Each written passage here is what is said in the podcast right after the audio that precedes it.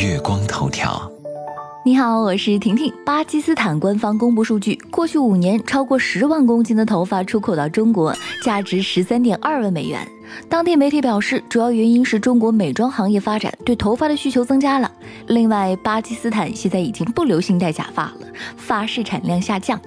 假发拯救发际线呐，有一些小尴尬，到了特定季节就会爆发，困扰着自己不说，又羞于开口求助。对我们今天就来聊聊脱发的问题。随着年龄的增大，环境压力的影响，脱发问题困扰着越来越多的大龄高压人士，男明星们也在所难免遭到迫害。超有型的胡歌就难逃脱发的困扰，发际线后移被不少网友拿来说事儿。老胡呢也自我调侃，用新型发际线比心。虽然虽然胡歌的发际线再高都能帅到一片，但是也为他捏一把汗哈。不想办法控制一下，只怕会后移更严重。说到发际线后移，被点名过的还有周渝民。在《烈火如歌》当中看到剧照，总觉得假发被勒得很紧。看了现场采访才知道，没有剪掉头发就戴假发的周渝民，确实发际线有点靠上，怪不得偏爱有刘海的发型。不只是男明星，女明星才是重灾区。比如杨幂在《三生三世十里桃花》里，男装扮相的发际线就一直被吐槽。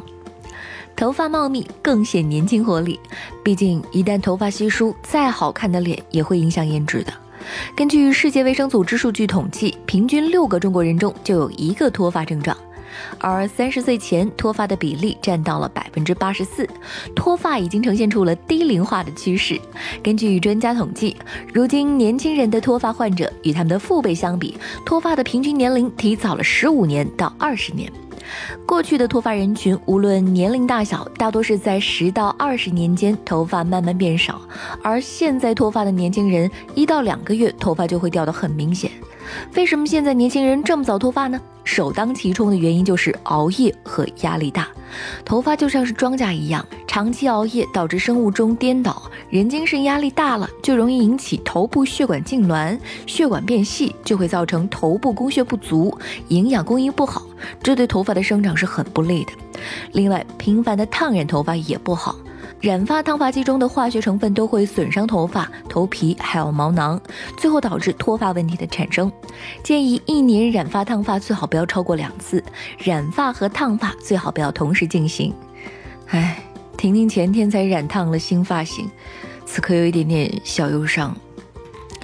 另外呢，还有盲目节食减肥也不好，容易导致很多营养和微量元素的缺乏，也是会导致头发脱落的。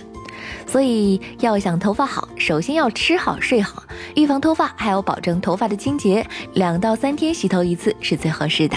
我是爱烫发的婷婷，月光头条，明天见喽。